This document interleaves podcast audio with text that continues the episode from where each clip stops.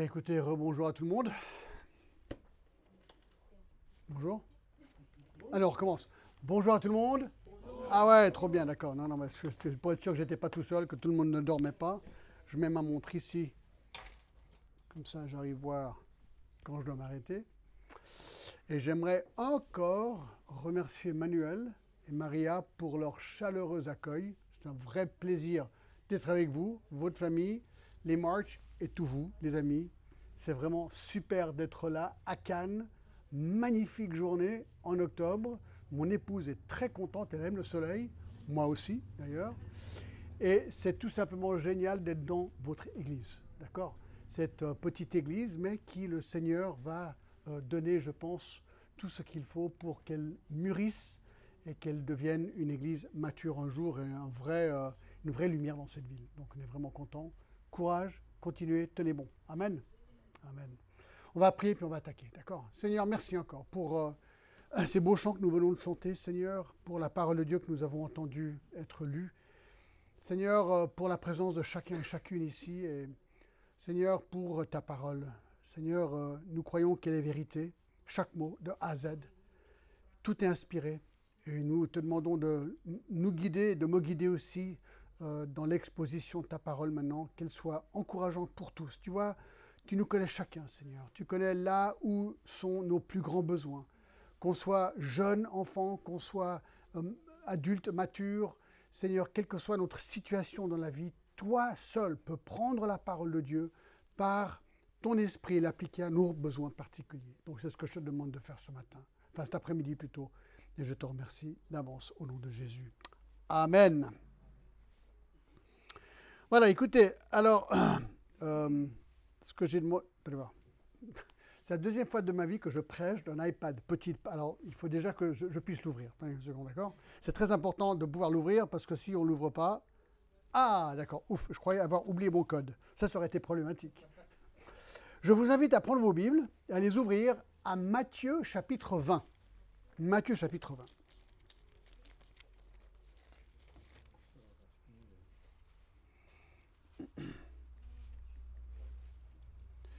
Et donc, ce que j'aimerais. Il y a un truc là qui. Excusez-moi, je suis euh, un petit peu. Chaque fois que je pose mon iPad, il s'éteint. Pourquoi? Est-ce qu'il y a un truc avec l'aimant là Parce que c'est aimanté. J'enlève ça. Ah ouais? Qu'est-ce qui se passe? Oh, dis donc, j'apprends des trucs. C'est peut-être pas le moment. Mais c'est de nouveau éteint. C'est marrant, et pourtant j'avais réglé l'autre jour. Excusez-moi, c'est- terrible, j'aurais jamais dû faire ça, mais je, suis en train de le faire. Voilà, ok. Écoutez, j'aimerais vous parler de de mes sujets préférés, la grâce de Dieu. Donc j'ai intitulé ce message Ce n'est pas juste. Ce n'est pas juste la gloire de sa grâce, et nous allons voir une parabole qui s'appelle la parabole des ouvriers. Alors, pourquoi ce texte? Eh bien, une des raisons, c'est que je suis, peut-être vous l'avez remarqué, une personne assez émotionnelle. Et cette parabole est très émotionnelle. En fait, c'est une des rares, un des rares passages de la Bible sur lequel, quand je l'ai étudié à l'origine, qui m'a fait pleurer en fait. Et il a fait battre mon cœur à pleine vitesse parce que je comprenais des vérités en, étudiant ce texte que, bon, je les connaissais, mais je ne les ai pas connues de cette, cette manière. Et donc, j'étais émerveillé par ce que j'entendais et fasciné. Et j'étais un peu comme les anges dans 1 Pierre 1,12 qui plongent leur regard avec étonnement vers des hommes pour voir cette grâce versée sur les pécheurs indignes. Et donc, ce qu'on veut voir aujourd'hui, c'est vraiment le sujet de la grâce de Dieu. Et j'espère pouvoir vous communiquer un petit peu de ce que j'ai euh, connu à l'époque. Mais je dois vous avertir, cette parabole dérange. Elle dérange parce qu'après une lecture préliminaire, notre réaction est simplement de dire ce n'est pas juste. Car euh, ce qui se passe dans cette parabole, justement, ne paraît pas très équitable.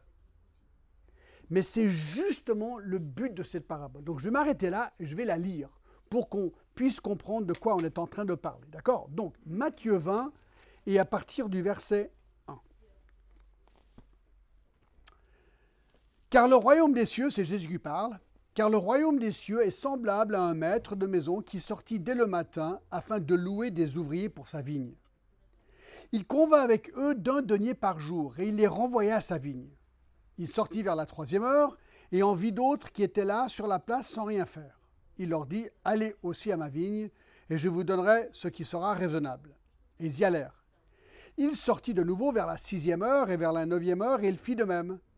Étant sorti vers la onzième heure, il en trouva d'autres qui étaient sur la place, et leur dit, Pourquoi vous tenez-vous ici toute la journée sans rien faire? Ils lui répondirent, C'est que personne ne nous a loués. Allez aussi à ma vigne, leur dit-il. Et quand le soir fut venu, le maître de la vigne dit à son intendant, Appelle les ouvriers et paye-leur leur salaire en allant des derniers aux premiers. Et ceux de la onzième heure vinrent et reçurent chacun un denier. Les premiers vinrent ensuite, croyant recevoir davantage, mais ils reçurent aussi chacun un denier. Et en le recevant, ils murmurèrent contre le maître de la maison et dirent Ces derniers n'ont travaillé qu'une heure, et tu les traites à l'égal de nous, qui avons supporté la fatigue du jour et de la chaleur? Et il répondit à l'un d'eux Mon ami, je ne te fais pas de tort. N'es-tu pas convenu avec moi d'un denier? Prends ce qui te revient et va-t'en. Je veux donner à ce dernier autant qu'à toi. Ne m'est-il pas permis de faire de mon bien ce que je veux, ou vois-tu d'un mauvais œil ce que je sois bon? Ainsi, les derniers seront les premiers, et les premiers seront les derniers. Alors en lisant cette parabole, si on a un sentiment d'injustice, c'est exactement ce sentiment d'injustice que le Seigneur veut que nous ressentions, veut susciter en nous. Pourquoi? Parce que cette parabole nous parle de la grâce de Dieu et la grâce est tout simplement injuste. Elle n'est pas juste au sens du terme humain. Non, la grâce de Dieu n'est rien d'autre que miséricorde et rien d'autre que bénédiction non méritée de la main généreuse de Dieu. Voilà pourquoi cette parabole nous dérange. La grâce, lorsque nous la saisissons vraiment pour ce qu'elle est, elle dérange. Elle dérange, elle perturbe. Elle est, j'ai envie de dire, scandaleuse, car au fond, la grâce n'est pas juste. Alors, définissons un terme. Qu'est-ce que la grâce? Qu'est-ce que la grâce? Eh bien, simplement exprimé, la grâce veut dire l'amour et la faveur imméritée de Dieu gratuitement accordé aux hommes par Dieu. En fait, la grâce est tout simplement recevoir de Dieu ce que nous ne méritons pas. Et qu'est-ce que nous ne méritons pas? Le salut. Éphésiens 2, 8 et 9, car c'est par la grâce que vous êtes sauvés, par le moyen de la foi, et cela ne vient pas de vous, c'est le don de Dieu. Donc la grâce est un don immérité de la part de Dieu, c'est le salut, le pardon de nos péchés que nous ne méritons pas. Nous méritons l'enfer, nous recevons le ciel. C'est quand même pas mal. Ça, c'est la grâce. Mais regardons la parabole. On va diviser notre euh, étude en trois parties. Numéro un, c'est très compliqué, d'accord? Il faut bien écrire ça parce que c'est dur. La parabole. Ensuite, le pourquoi. Et ensuite, les principes. Je blague un petit peu, c'est très facile à vous rappeler, d'accord? Donc, parabole, pourquoi, principe. Regardons en premier la parabole. Verset 1. Car le royaume des cieux est semblable à un maître de maison qui sortit dès le matin afin de louer des ouvriers pour sa vigne. Alors, la parabole, elle est simple. C'est une histoire simple. Euh, notez que le verset 1 nous dit que cette parabole est là pour nous décrire un aspect du royaume de Dieu. D'accord? C'est le, comment dire, c'est le, règne de Dieu sur terre. Ça, on y reviendra un petit peu tout à l'heure. D'accord? L'économie de Dieu sur terre. Euh, Voici l'histoire. Il y a un maître, un homme, qui possède un vignoble où on cueille des raisins pour le vin. Le temps des vendanges est arrivé, on est probablement au mois de septembre, d'accord? En Israël. Et donc, le verset nous dit qu'il a besoin d'engager des ouvriers pour aller dans les vignes cueillir des raisins. La journée en Israël commençait à 6 heures du matin et terminait à 6 heures du soir. Une journée de 12 heures de travail. Donc il est 6 heures du matin et le maître va à la place du marché pour trouver des ouvriers et les louer pour qu'ils aillent à la vigne travailler. Verset 2. Il convainc avec eux d'un denier par jour. et il les envoya dans sa vigne.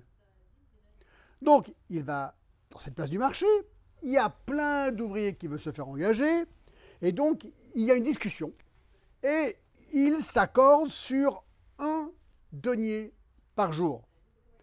Alors il faut savoir qu'un denier, c'était le salaire journalier d'un soldat romain. D'accord? Ça c'est très important. Un, salaire journalier d'un soldat romain, et les soldats c'était des hommes professionnels, donc c'était un bon salaire. Les ouvriers qui allaient dans la vigne n'avaient vraiment pas beaucoup de, comment dire, il n'y a pas beaucoup d'apprentissage. On va cueillir des raisins, c'est un métier plutôt simple. Mais là, il leur donne, il leur promet un bon salaire, le salaire d'un soldat romain pour une journée de travail. Alors ces hommes s'en tirent vraiment bien ce jour-là et ils sont tout contents et ils vont travailler. Versets 3 et 4. Il sortit vers la troisième heure et il en vit d'autres qui étaient sur la place sans rien faire et il leur dit Allez aussi à ma vigne et je vous donnerai ce qui sera raisonnable. Et ils y allèrent. Trois heures plus tard, il est 9 heures du matin. Le maître, de nouveau, va au marché et qu'est-ce qu'il voit D'autres ouvriers qui attendaient là pour être engagés. Alors il dit, mais que faites-vous? Ben, Ils disent, ben, on attend que quelqu'un nous engage, d'accord? Et alors, euh, il les engage sur le champ. Là, il n'y a aucune négociation de salaire. Il leur dit simplement, allez aussi à ma vigne et je vous donnerai ce qui sera raisonnable. Apparemment, c'est un homme connu, un homme honnête, et il leur donne ce qui sera raisonnable. Et la Bible nous dit qu'ils y allèrent, on peut imaginer, contents d'avoir été engagés pour la journée. Verset 5. Il sortit de nouveau vers la sixième heure, midi donc, midi, et vers la neuvième heure, ça c'est 15 heures. Et il fit de même. Alors à la sixième heure, donc midi, euh, il fait exactement pareil, et il voit encore d'autres ouvriers dans la place du marché qui attendent d'être engagés. Et alors la Bible nous dit qu'il fit de même. Il les engage, on n'a pas le montant du salaire, mais apparemment ce qui est raisonnable, et ces hommes, apparemment, font confiance, ils sont contents, ils vont travailler, ayant été engagés maintenant assez tardivement dans la journée. Verset 6 et 7. Étant sorti vers la onzième heure, il en trouva d'autres qui étaient sur la place, et il leur dit, Pourquoi vous tenez-vous ici toute la journée sans rien faire? Ils lui répondirent, C'est que personne ne nous a loués. Allez aussi à ma vigne, leur dit-il. Alors, la onzième heure, c'est 17 heures. La journée termine à 18 heures. Donc c'est une heure avant la fin de la journée. Et alors, euh, il se trouve de nouveau à la place du marché, et là, il y a encore des gens qui attendent d'être engagés. Alors, euh, le maître demande, mais pourquoi êtes-vous là? Mais ils répondent, bah, personne ne nous a engagés. Alors, comme pour les autres, qu'est-ce qu'il fait? Il les engage pour aller travailler dans la vigne. Alors, je pense qu'ils étaient quand même assez heureux d'avoir été engagés à 5 heures de l'après-midi, sachant qu'à 18 heures, c'est la fin. Alors, ils acceptent et ils vont au champ. Et voilà l'histoire. C'est très court aujourd'hui. Hein. non, non, non, j'arrête pas là, d'accord. Mais c'est l'histoire. Un maître va engager cinq vagues successives d'ouvriers à trois heures d'intervalle, deux heures pour le dernier. Les ouvriers sont engagés à 6 heures du matin, 9 heures du matin, midi, 3 heures et 17 heures. Maintenant, ça, ça nous mène au verset 8. Nous sommes maintenant à la fin de la journée. Il est 18 heures au moment de la paye de la paye. Alors avant de regarder le verset, j'aimerais vous poser une question et soyez honnête. Est-ce que vous aimez être payé? Est-ce que je peux entendre un Amen? Qui n'aime pas être payé, levez la main. Qui n'aime pas être payé, beaucoup, levez la main. Non, bien sûr, tout le monde aime être payé. Je sais pas, les enfants, parfois on vous donne des tâches, peut-être vous recevez un petit quelque chose, ça fait du bien de... Ah, ah, je vois des sourires. Ouais, vous aimez bien. Tout le monde aime être payé. Il faut se, jamais se culpabiliser au fait. D'accord? Parce que Jésus a dit qu'un ouvrier mérite son salaire. Donc si tu as bien bossé, tu es payé, tu peux être heureux. Et je pense que ces gars vraiment étaient prêts à recevoir avec joie leur salaire. Verset 8. Quand le soir fut venu, donc 18 heures, le maître de la vigne dit à son intendant Appelle les ouvriers et paye-leur leur salaire en allant des derniers aux premiers. Alors là, c'est intéressant. Alors, le maître demande au gars, l'intendant, c'est le gars qui paye, hein, c'est le gars qui travaille, quoi, d'accord? Lui, il va payer les ouvriers. Alors, il lui demande de faire deux trucs un peu bizarres, étranges. Première chose qu'il lui demande de faire, c'est de payer les ouvriers allant des derniers aux premiers. Je sais pas, ah, moi, alors, moi, je sais pas si vous pensez que c'est un peu bizarre, moi je trouve c'est un peu bizarre. Nous, on travaille en Suisse, en Suisse c'est très tac, tac, tac, tac, tac, tac, méthodique, d'accord? Moi, j'aurais fait le contraire. Moi, j'aurais payé les gens qui étaient là le plus long et les derniers à la fin, mais lui, c'est inversé. Lui commence avec les gens qui ont travaillé une heure en tête de ligne, et ensuite les gens qui ont travaillé 3 heures, 6 heures, 9 heures, 12 heures, tac, tac, tac, tac, tac, ainsi de suite. D'accord? Donc, payer les ouvriers allant des derniers aux premiers. Donc, ils se mettent en rang. Il y a un intendant là qui est en train de les payer. Il y a une grande ligne. Et là, le gars qui a travaillé une heure, il est là, tac, tac, tac, tac jusqu'à la fin. Mais il y a une deuxième chose étrange qui se passe ici, que le maître demande à l'intendant de faire, c'est concernant la somme payée à chacun. Car le verset 9 nous dit Ceux de la onzième heure vinrent et reçurent chacun un denier. Alors, il y a les gars qui ont travaillé une heure, mais moins, parce qu'il fallait le temps pour aller au champ et revenir. Ils sont là, ils n'ont même pas encore eu le temps de suer. D'accord? Oui, j'aimerais ma paye. Paf Un denier qui égale quoi? Un jour de salaire d'un soldat romain. comment tu réagis? Tu, tu, vas là, comme ça, dans le champ, tu cueilles deux, trois raisins, tu reviens, paf, on te donne un jour de salaire. Comment tu réagis? Waouh c'est le meilleur jour de ma vie aujourd'hui. Ça, c'est le rêve de tout homme, n'est-ce pas? Et de femme, bien sûr. De travailler peu et gagner beaucoup. Tout le monde veut ça dans la vie, d'accord? Je veux travailler peu et gagner beaucoup d'argent. Alors là, c'était vraiment le top du top aujourd'hui. Waouh Un jour entier de salaire pour une heure de travail. La vie est belle aujourd'hui. Donc ils ont pris leur denier et là on peut les avoir, ils sont en train de partir en dansant. Et alors, les gens commencent à bavarder derrière, là, là, il y a la queue, et tout le monde commence à, à, entendre Waouh, le mec, il a eu un denier pour une heure de travail. Imaginez, tout le monde commence à parler, à parler, à parler, à parler.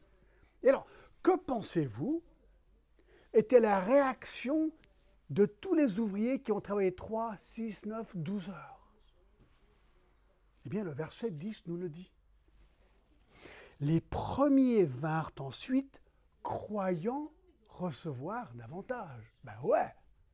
Alors, tu es le premier dans la ligne, tu reçois un jour de salaire pour une heure de travail.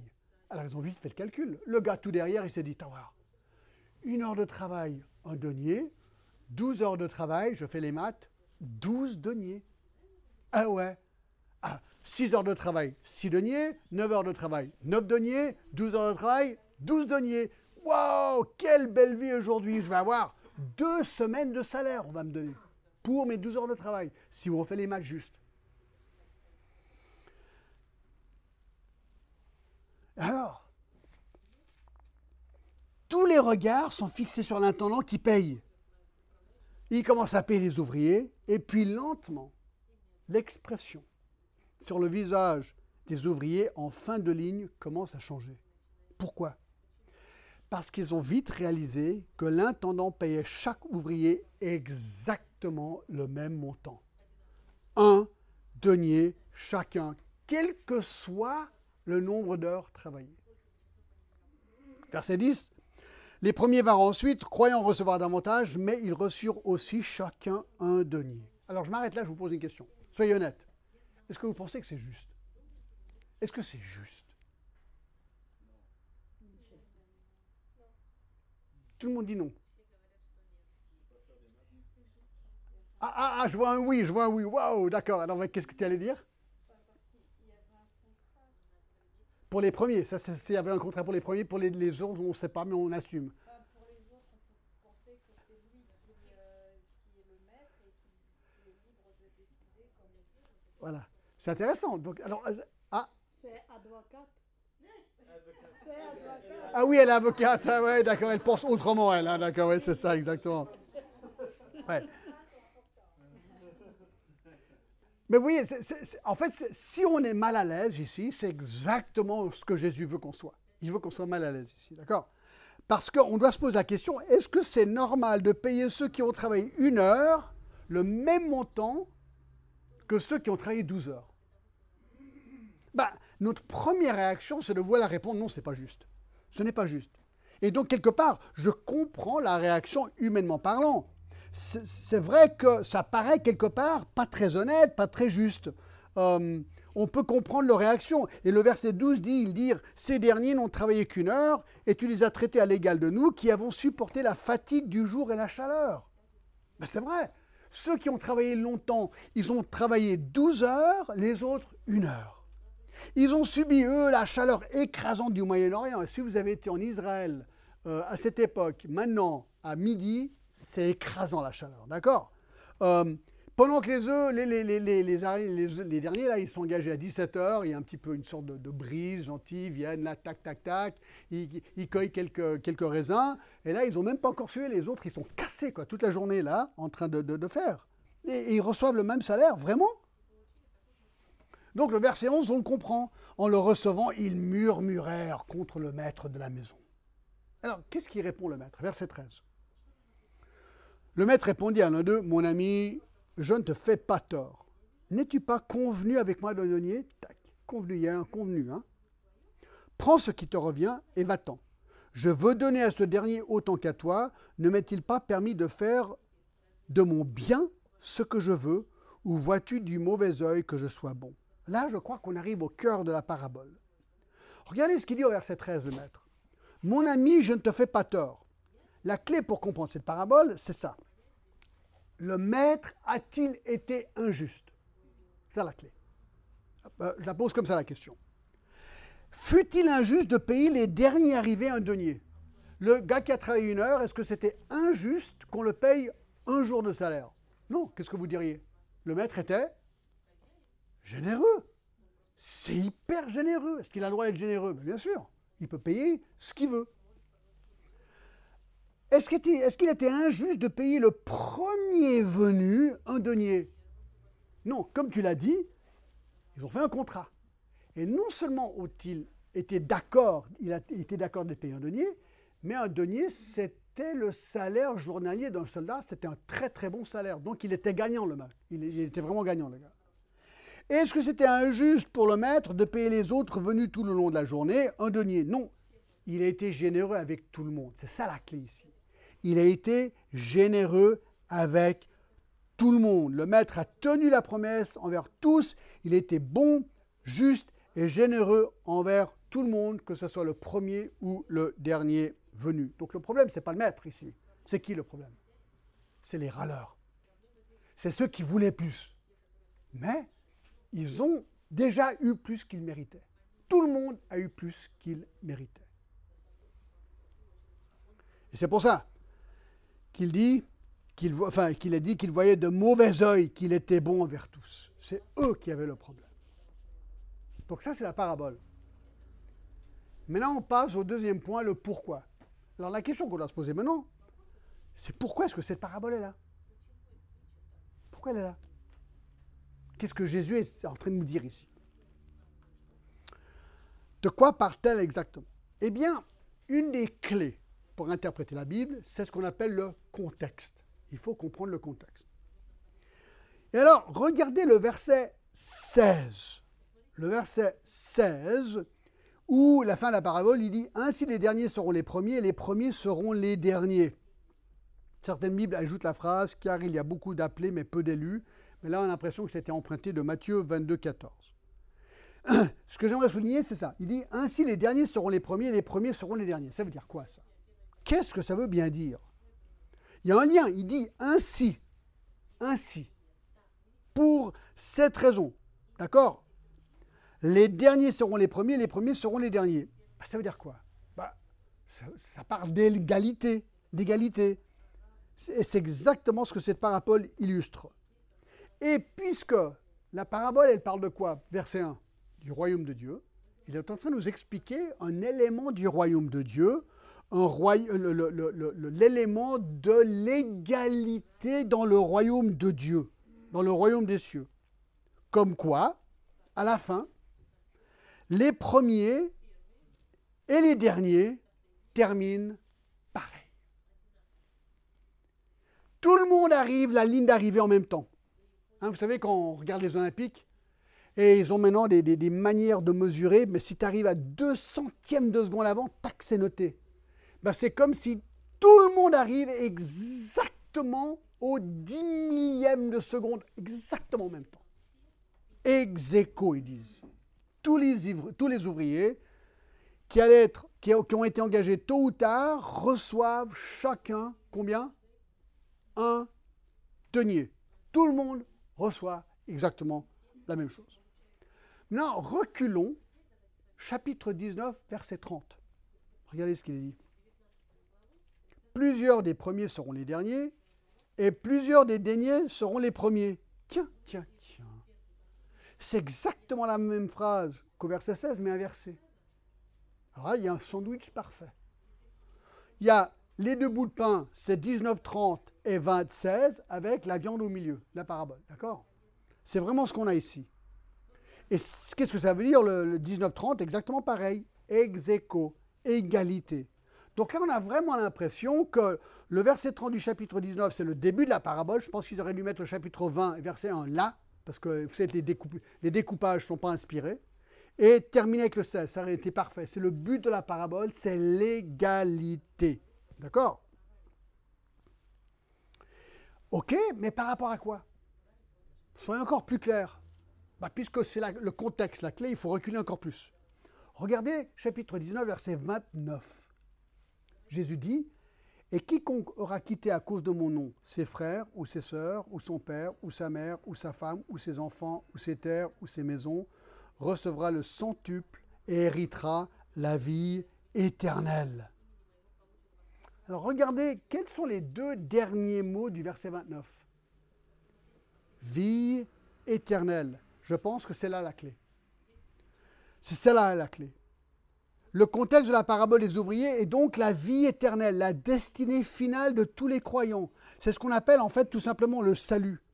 En fait, c'est intéressant, si on recule et on examine tout le chapitre 19, le thème c'est quoi? Eh bien, c'est le salut, parce que c'est l'histoire du jeune homme riche. Du jeune homme riche. Et le verset 29, on vient de le dire, hein, quel euh, parce qu'au verset 29, ce que, Jésus, je viens de le lire, et quiconque aura quitté, à cause de mon nom, ses frères, ses sœurs, son père, sa mère, sa femme, ses enfants ou ses terres ou ses maisons, recevra le centuple héritera la vie éternelle. Donc là, Jésus est en train de parler d'un sacrifice. Il est en train de dire que quel qu'aura été le sacrifice engendré pour suivre Jésus-Christ, la vie éternelle est promise pour tous ceux qui suivent Jésus-Christ. Donc, on revient à la parabole. Que tu étais engagé en début de journée ou en fin de journée, que tu aies travaillé toute la journée ou que la dernière heure, que tu aies servi le maître dans la chaleur écrasante du soleil ou dans la brise du soir, la destinée finale est la même pour tous. La paye est la même tous les croyants reçoivent un denier qui symbolise la vie éternelle. Écoutez, tu aimes l'évangélisation, je crois, n'est-ce pas? Toi aussi, James, tu aimes évangéliser.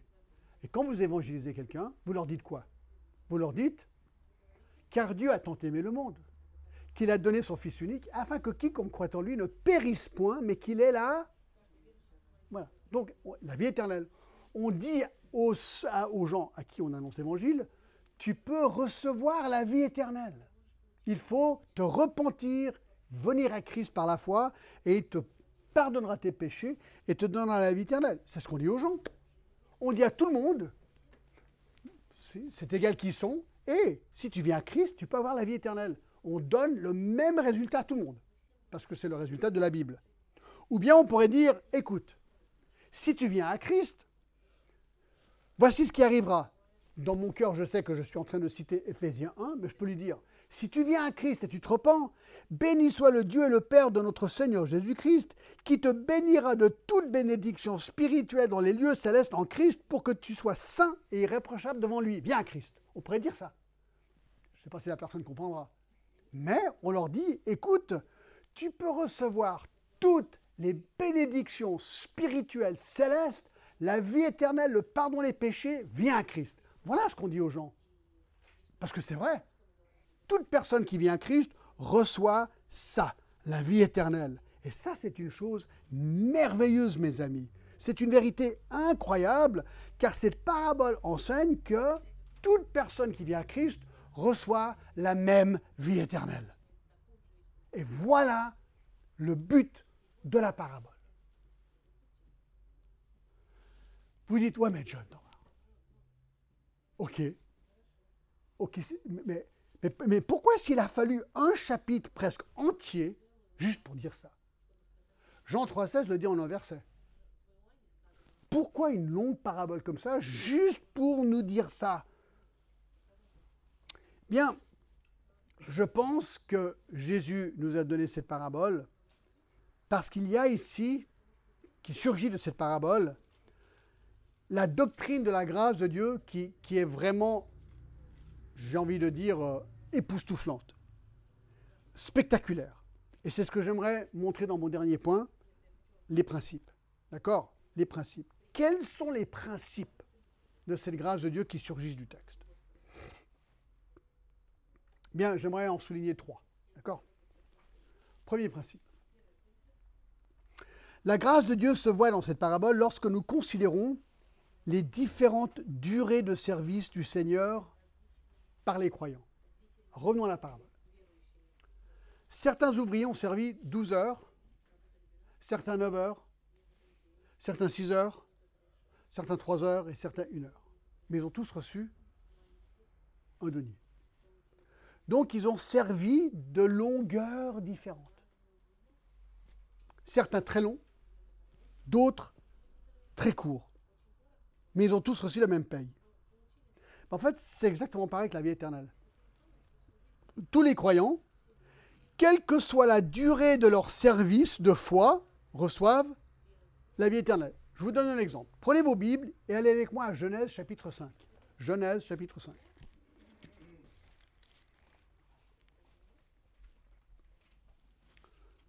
Dans Genèse chapitre 5, il y a l'histoire d'un gars, c'est vraiment intéressant, il s'appelle Enoch. Verset 21. Et dans Genèse 5, 21, il a dit que Enoch, âgé de 65 ans, engendra un gars qui s'appelle Methuselah. Et verset 22 dit que Enoch, après la naissance de Methuselah, écoutez bien, marcha avec Dieu combien de temps? 300 ans. 300 ans. Attendez voir, faisons un petit calcul. Moi, j'ai 64 ans. 64, bientôt 65. Disons que je suis encore tout jeune et que j'ai que 50 ans. D'accord Combien de, de, tranches de 50 ans faut-il de plus pour que j'arrive à 300 250. Oui, 250 ans divisé par 50 5, 6, 6 donc il faut 6 fois 50 pour arriver à 300. Si j'ai déjà vécu 50, il me faut encore 5 fois 50 ans. Donc pour arriver à l'âge de Methuselah, globalement, il faudrait que je vive encore 5 fois ma vie. Oh, je suis déjà crevé juste d'y penser, quoi, d'accord?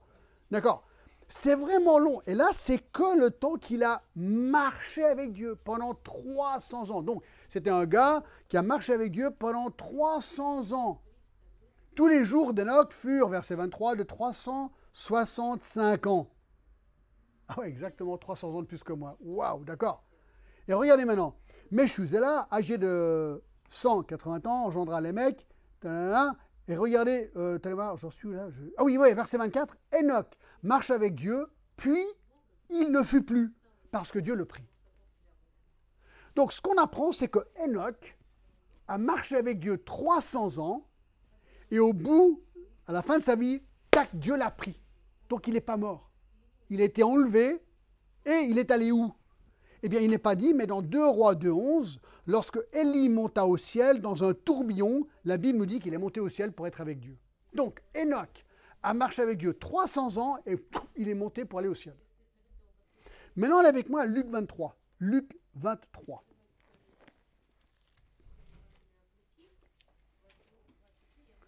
Luc 23, verset 42 et 43. Alors vous vous rappelez, Jésus est crucifié, il y a deux brigands, l'un à sa droite et l'un à sa gauche. Et à un moment donné, il y en a un qui dit à Jésus, au verset 42, il dit à Jésus, Souviens-toi de moi quand tu viendras dans ton règne.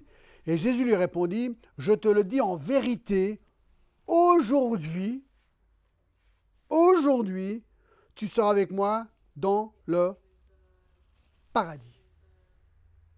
Alors tenez-vous bien. Le gars sur la croix, là, le brigand sur la croix, il a cru en Jésus-Christ lorsqu'il pendait sur cette croix. Combien de temps avant sa mort? On n'en sait rien. Une heure, deux heures, trois heures, on ne sait pas. Le gars croit en Jésus. Jésus lui dit, aujourd'hui, tu seras au paradis avec moi. Alors il est incroyable de penser qu'une personne qui vient à Christ une heure avant de mourir a le même paradis que quelqu'un qui a marché avec Dieu pendant 300 ans.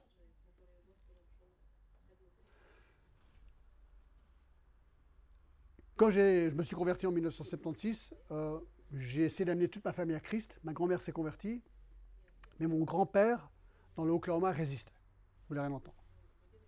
J'ai essayé, ça n'a pas marché. Et un jour, il est mort. son infirmière appelle.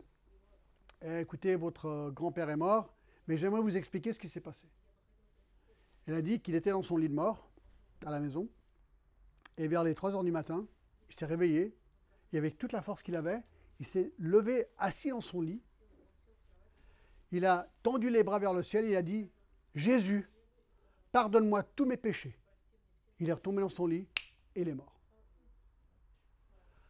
Alors, moi je ne connais pas le cœur de mon grand-père, il n'y a que Dieu qui sait. Mais si ce cri de repentance était authentique, ça veut dire que mon grand-père, quelques minutes avant sa mort, s'est repenti. Et en mourant, il est allé directement où? Au ciel, parce qu'il était pardonné par Jésus-Christ. Qui veut dire que mon grand-père est avec le brigand sur la croix et avec Enoch, qui lui a vécu pendant 300 ans. Donc, moi, je vous pose cette question.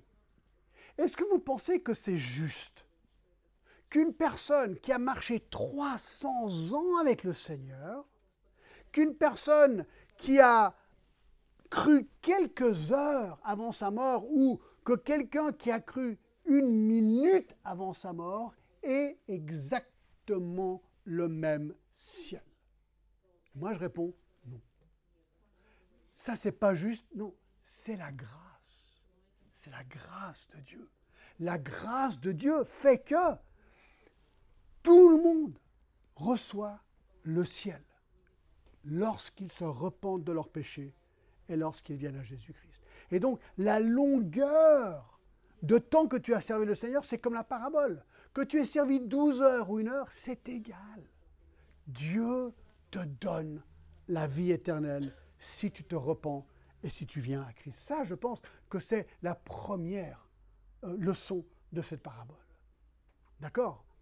Mais il y en a une deuxième. Elle est plus difficile, celle-ci. La deuxième leçon, c'est que la grâce de Dieu se voit dans cette parabole lorsque nous comparons les sacrifices inégaux subis par les chrétiens. Les sacrifices, par exemple. Si vous regardez la parabole, les gars qui ont travaillé 12 heures, ben, ils ont galéré dans les champs. Il faisait chaud, c'est ce qu'ils ont dit. Hein. C'est chaud, ils ont subi la, chaleur. Euh, et puis, euh, c'est intéressant, je ne sais pas, euh, ils n'avaient pas au bout de champs, aujourd'hui, hein, je pense que dans les champs en Israël, on les a vus, ben, ils ont des canettes froides, dans, dans des tonneaux de glace, ils ont de l'eau fraîche. Parfois, on peut même avoir des, sacs à dos vraiment super cool avec des petits. Tu peux boire de l'eau fraîche, tu peux boire tout ce que tu veux, du coca. Ils n'avaient pas tout ce luxe à, l'époque, des, bouteilles fraîches d'Evian ou de Badois. Non, non, leur travail était long, leur travail était dur, leur travail était pénible. Et je pense que ceci illustre une vérité. Dans certains pays, certaines personnes viennent au Seigneur dans des endroits très hostiles leur foi. Je parlais avec Paolo tout à l'heure, enfin hier quand il était là, et il me disait qu'il a fait trois voyages en Corée du Nord en tant que touriste pour aller visiter des chrétiens, mais ils n'ont pas le droit de parler avec eux. Mais à travers les réseaux sociaux, ils savent qu'ils vont venir et ils portent une petite croix, une petite chaîne avec une croix pour que les Nord-Coréens puissent voir les touristes, voir la croix et pour leur confirmer que des chrétiens hors Corée du Nord prient pour eux. Et ça leur montre qu'ils ne sont pas seuls. Vraiment ce qui fait trois fois il est allé pour. Juste, il n'a rien dit, juste pour montrer sa croix à ces chrétiens. Et tu dis, mais il y a vraiment des gens dans le monde qui galèrent pour leur foi. Ils galèrent pour leur foi. D'accord? Et c'est exactement ce que Jésus dit dans Matthieu 19, là on l'a vu il y a quelques instants.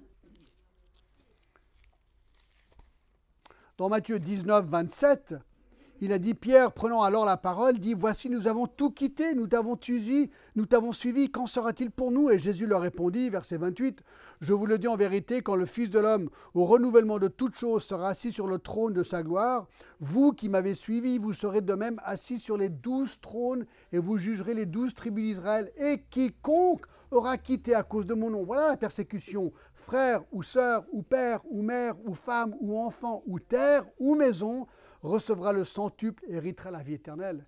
Il est en train de dire, oui, il y a des gens, ils viennent à Christ, c'est très compliqué. Ils doivent sacrifier énormément pour l'évangile.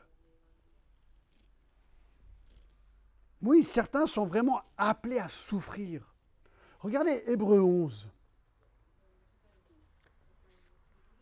Hébreu 11. Ça, c'est un texte difficile. Là, il est en train de parler de, ceux qui ont souffert dans l'Ancien Testament, mais c'est pareil, hein, on souffre pour la foi.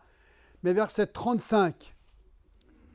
Des femmes recouvrèrent leur mort par la résurrection, d'autres furent livrés au tourment et n'acceptèrent point la délivrance afin d'obtenir une meilleure résurrection, d'autres subirent les moqueries, les fouets, les chaînes, les prisons.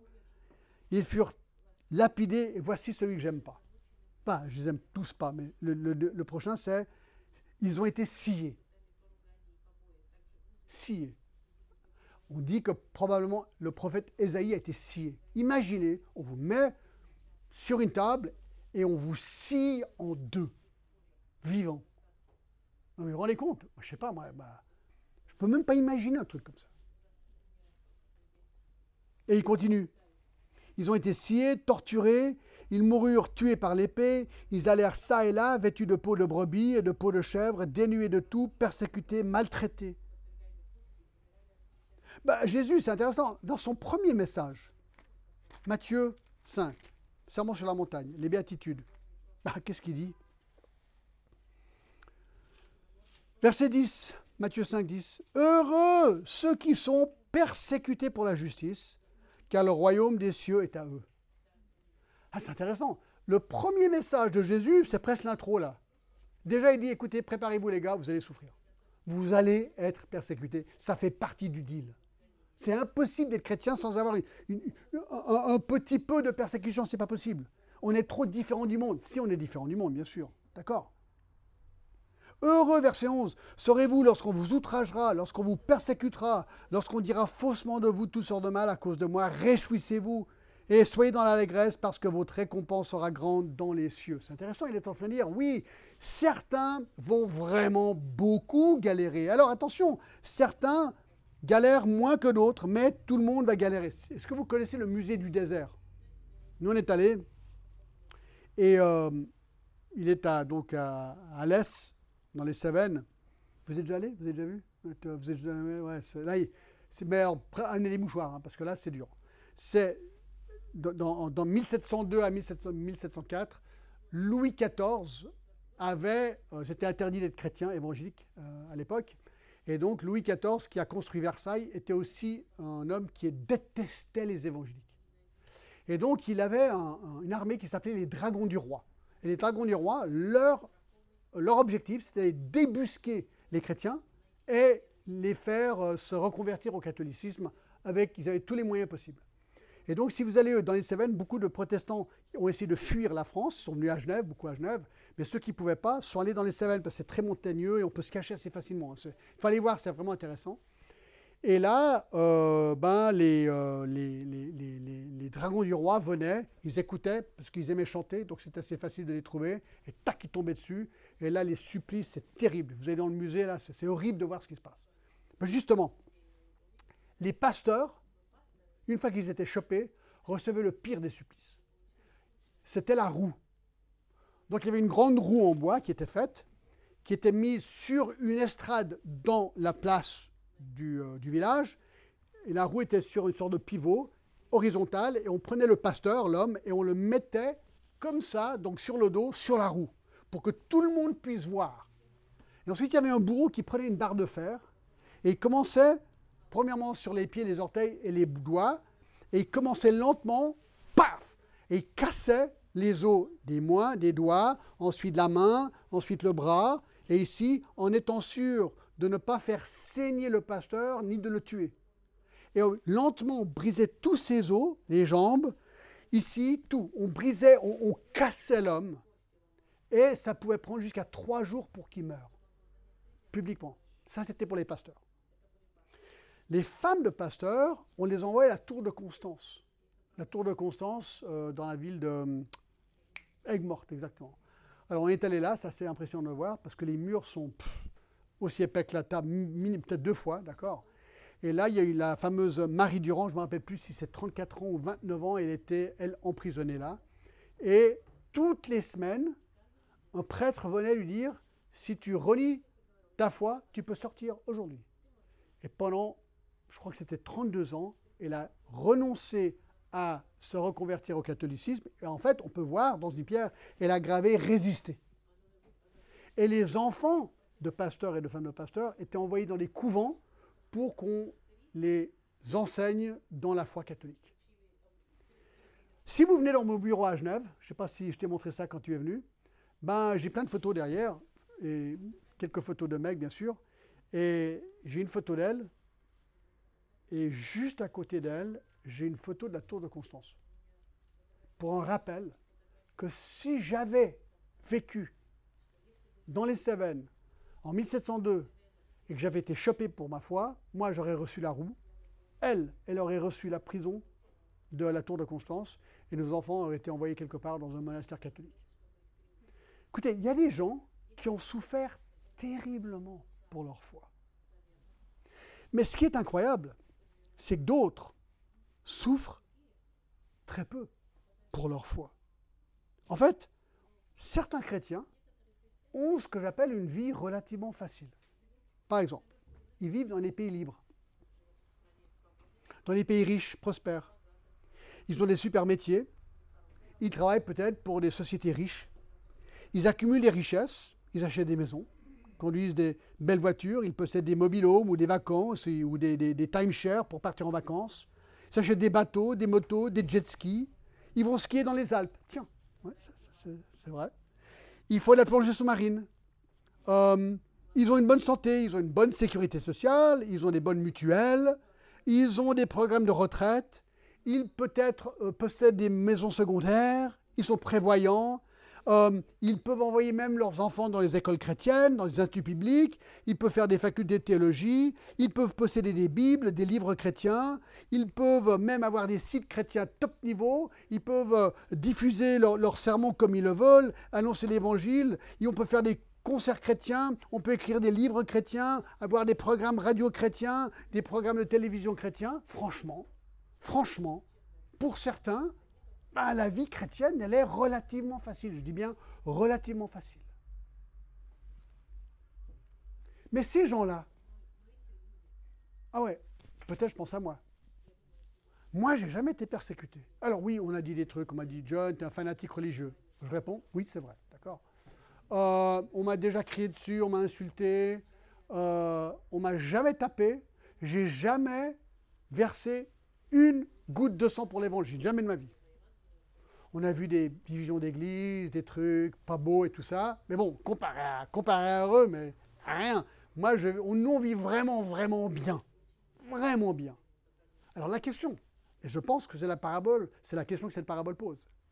Est-ce que c'est juste que des chrétiens qui souffrent si peu, les ouvriers de la dernière heure, une heure de travail dans la brise, je cueille quelques trucs et paf, je reçois mon denier. Est-ce que c'est juste que ces gens-là reçoivent le même denier que ceux qui ont galéré pendant 12 heures?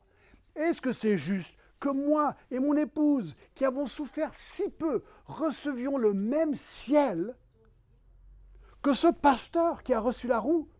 Ou que Marie Durand, qui était emprisonnée pendant 32 ans ou que tous ces autres persécutés, Esaïe qui a été scié en deux, est-ce que c'est juste que nous on reçoive le même ciel que?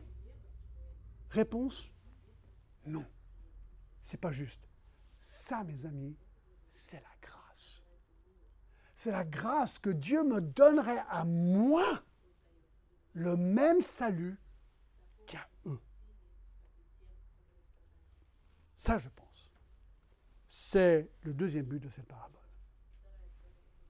Je pense que ça devrait nous, surtout nous qui vivons dans ces pays de liberté, on devrait être tellement reconnaissant, tellement reconnaissant pour la liberté que nous avons. Et ça mène au troisième point, mais ça est très, très bref. La grâce de Dieu brille dans cette parabole, troisièmement, lorsqu'on considère la patience étonnante du Seigneur vis-à-vis des chrétiens rétrogrades. Vous savez, moi, je ne pense pas qu'on peut perdre son salut, mais je pense qu'un chrétien peut vraiment passer par des moments compliqués. Je ne sais pas comment on peut être sauvé par le sang de Jésus-Christ et perdre ce salut par le sang de Jésus-Christ. Parce qu'il faudrait, dans ce cas-là, si je suis sauvé par la grâce et Dieu me sauve, comment est-ce que moi je peux enlever mon salut par mes bonnes œuvres en faisant quelque chose de mal? C'est pas possible. C'est la logique des mêmes des choses. Donc moi je pense qu'on est sauvé, mais on peut galérer. Le roi David a quand même péché gravement. Euh, Pierre a nié le Seigneur. C'est tout à fait possible de faire des grosses gaffes en tant que chrétien. Ça, je suis d'accord, d'accord. Mais ce qui est intéressant dans la parabole, c'est quoi? C'est qui a râlé dans la parabole? Ben ceux qui n'ont pas reçu autant qu'ils voulaient. Et ce qui est dingue, c'est que ces râleurs ont tous reçu leur denier aussi. Ça, c'est beau, je trouve. Ça veut dire que nous, on peut tomber dans des habitudes de péché, on peut tomber dans des comportements, même des, manières, on, a l'impression qu'on s'égare du Seigneur, mais le Seigneur nous, nous rattrape et il nous ramène. Et Dieu, par sa pure grâce, nous accorde le ciel aussi. Et je pense qu'une fois qu'on sera au ciel, est-ce qu'on sera étonné de dire, tiens, qu'est-ce que tu fais là, toi? Tu vois? Non, mais c'est pas toi qui avais. Euh, euh, tu t'es écarté du Seigneur pendant toutes ces années, mais qu'est-ce que tu fais là? Ah, ben c'est la grâce de Dieu, tu vois, la grâce de Dieu, la grâce de Dieu, la grâce de Dieu. C'est ça la grâce de Dieu. Puis finalement, est-ce que ma vie, elle est parfaite? Est-ce que moi, je n'ai pas péché contre le Seigneur en tant que chrétien, même en tant que pasteur? Ben, Plutôt que j'ai péché, dans mes pensées, avec, ma langue, avec mon comportement. Euh, demandez à Meg. Euh, hier, on a fait un truc au mariage, mais elle pourrait très vite faire une liste et me dire Mais John, franchement, là, tu as vraiment du travail à faire, hein, mon gars, franchement. Ben ouais, parce que je suis un pécheur. Ben, Est-ce que je mérite la grâce de Dieu? Non. Mais non. C'est tout la grâce, mes amis. C'est tout la grâce. Et voilà vraiment le but de cette parabole. Alors, je termine avec ceci. Juste quelques petits points pour terminer. Notre conclusion. Premièrement, un, la vie n'est pas juste, elle est grâce. Elle est grâce. La vie n'est pas juste, elle est grâce. Tu mérites qu'une chose de la part de Dieu, l'enfer. Car le salut du péché, c'est la mort. On mérite l'enfer éternel parce que voilà, voilà le jugement de Dieu contre le péché. Mais Dieu nous a donné la vie éternelle par son Fils Jésus-Christ. Waouh est-ce que c'est juste? Non. Moi, je mérite rien, mais j'ai reçu quand même. Ça, c'est la pure grâce de Dieu. Deuxième chose, accepte avec joie les sacrifices que peut-être tu vas devoir faire pour l'Évangile. Il y aura des moments durs dans ta vie. Hein. Il le dit dans, dans, dans 2, en Timothée 2, 2 Timothée 2, il dit euh, Tous ceux qui veulent vivre pieusement Jésus-Christ seront persécutés. Il y aura des moments dans la vie où tu vas peut-être être persécuté, tu vas devoir souffrir pour l'Évangile. Bah, accepte avec joie. On est destiné à ça, en fait. c'est pas possible de vivre en tant que chrétien engagé dans ce monde actuel et pas avoir des réactions. Donc accepte-le avec joie. Trois, tous ceux qui se repentent et qui reçoivent Jésus-Christ comme Sauveur et Seigneur reçoivent le ciel. Même les gens que tu n'aimes pas. Il y a peut-être des chrétiens, hein, on a tous eu peut-être des bisbis avec des gens, des chrétiens, tac, tac, tac. On se dit, waouh, comment est-ce qu'il aurait pu dire ça? Comment est-ce qu'il aurait pu me traiter comme ça? Tu dis, est-ce qu'il est chrétien? Ouais, ouais, mais comment il aurait pu faire ça? Alors on a un doute, est-ce qu'ils sont chrétiens ou pas chrétiens? Dieu connaît le cœur de chacun. Peut-être que nous, on a fait ça à d'autres gens. Ben, la clé, c'est que tous ceux qui se repentent, même ceux qui ont péché contre nous, mais qui se sont repentis, ont la vie éternelle. Même les gens que je n'aime pas. Donc que Dieu m'aide à mieux les aimer, les gens que j'aime pas. Parce que je risque de me retrouver au ciel avec eux pendant très très très longtemps. D'accord? Et quatre, cette grâce, mes amis, elle est disponible à qui? Tous. Donc si tu ne connais pas cette grâce, ben moi je te supplie, vraiment, aujourd'hui, de dire oui à Jésus-Christ et de le remercier parce qu'il veut totalement, aujourd'hui, maintenant, t'accorder cette grâce en Jésus-Christ. Seigneur, merci pour euh, cette parabole qui est si riche.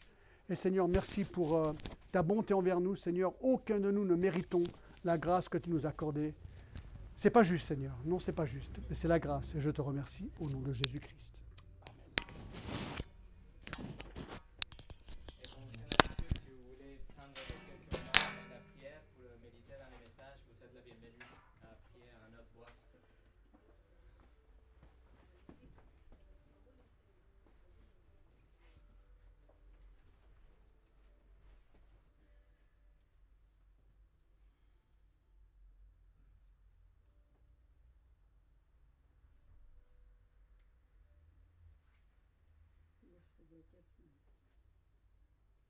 Спасибо Тебе за эту притчу, из которой понятно, что в последнюю секунду, если человек раскаивается, он все равно попадет на небеса. Благодарю Тебя за эту новость. Благодарю Тебя, Господи, за это. И молю Тебя, Господи, чтобы Ты привел к себе сына моего его семью. Господи, молю Тебя об этом. Пошли здоровья Санте, Господи, молю Тебя об этом. Пошли здоровья Санте, и так сейчас опять плохо. Пошли мне здоровье, я Тебя молю, Господи. Пошли здоровья всем нам, живущим здесь. Пошли, Господи, здоровье, я благодарю Джона Гласса, который приехал вместе с Майк к нам.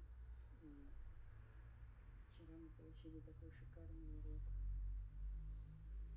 И сегодня замечательную проповедь. И благодарю их, Господи, за то, что они делают это дело. Благодарю Тебя, Господи, за это. И молю Тебя, Господи, пошли здоровья всем нам.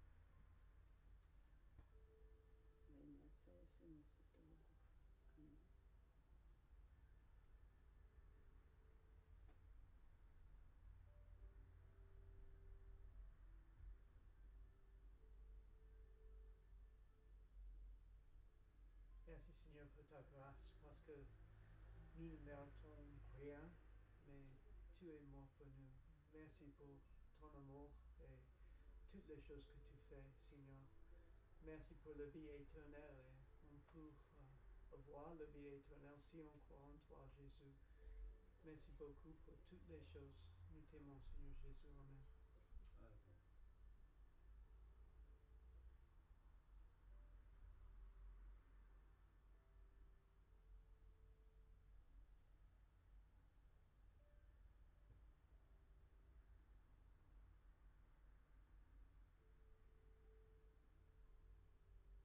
Merci pour euh, ta parole qui est suffisante et qui nous montre encore une fois la grâce que tu as pour nous tous. Merci que c'est rien à nous, on n'a rien de bon, d'aimable, rien que pour mériter ton pardon et ton amour et certainement pas la vie éternelle. Nous te remercions parce que c'est tout par ta grâce. Merci que même si nous avons une vie euh, de, liberté, de, de privilèges, vra- vraiment aujourd'hui, euh, tu nous considère aussi digne que tous ceux qui sont euh, vécus de, choses horribles, des martyrs dans la première église et, et- et tout le monde qui a eu une vie euh, difficile, et même les chrétiens persécutés d'aujourd'hui qui sont en train de souffrir pour leur foi, Seigneur, tu nous donnes le même, la même récompense. C'est, pas même une récompense, mais c'est, c'est un cadeau plutôt. C'est quelque chose que tu nous donnes parce que tu es bon et tu as voulu le faire. Nous te remercions pour la croix, que c'est le moyen que toi as choisi pour satisfaire ta propre justice. Nous te remercions pour l'évangile que, que, tu nous donnes comme le pouvoir pour sauver nos âmes. Nous te remercions aussi pour le, le, le pardon qu'on trouve euh, euh, en toi euh, dans toutes les choses qu'on fait euh, dans, dans tous les jours de notre vie, que nous sommes en train toujours de pécher et tout. Nous revenons vers toi par ta grâce, nous confessons nos péchés et tu continues à nous nettoyer. Merci que c'est un cadeau, c'est un cadeau et on n'a rien à dire, on n'a rien à ajouter que, que te remercier. Toute la gloire soit à toi. Au nom de Jésus.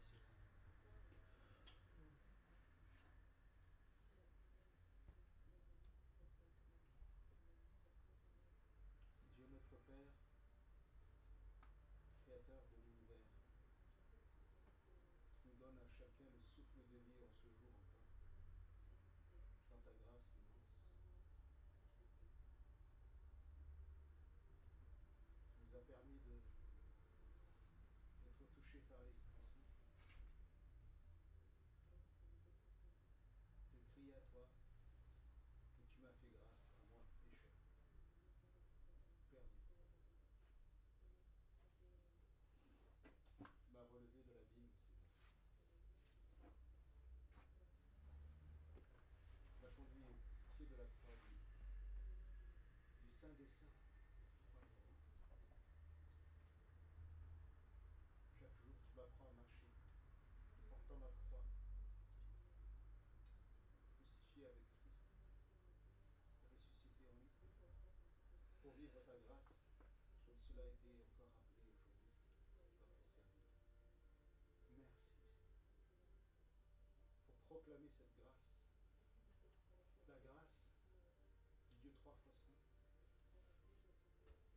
à ceux que tu mets sur notre route, notre chemin. Seigneur, continue à œuvrer par ta grâce en mon cœur, en mon âme, en mon esprit. Me transformer à l'image de ton Fils, quelles que soient les épreuves, les difficultés ou les persécutions à. Que tu nous unisses dans un même esprit, une même âme, une même pensée. Nous tous ici présents. Refléter ta grâce et vivre de ta grâce. Joyeusement. Au nom du Seigneur Jésus-Christ.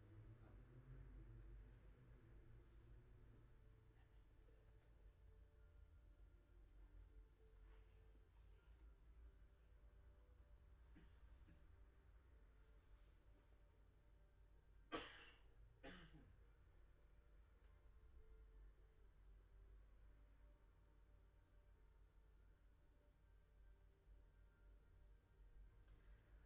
Seigneur, nous voulons euh, euh, déposer toutes ces prières devant toi et nous pensons aussi à tous ceux qui ne sont euh, pas sauvés aujourd'hui, tous ceux qui ont besoin de ta grâce.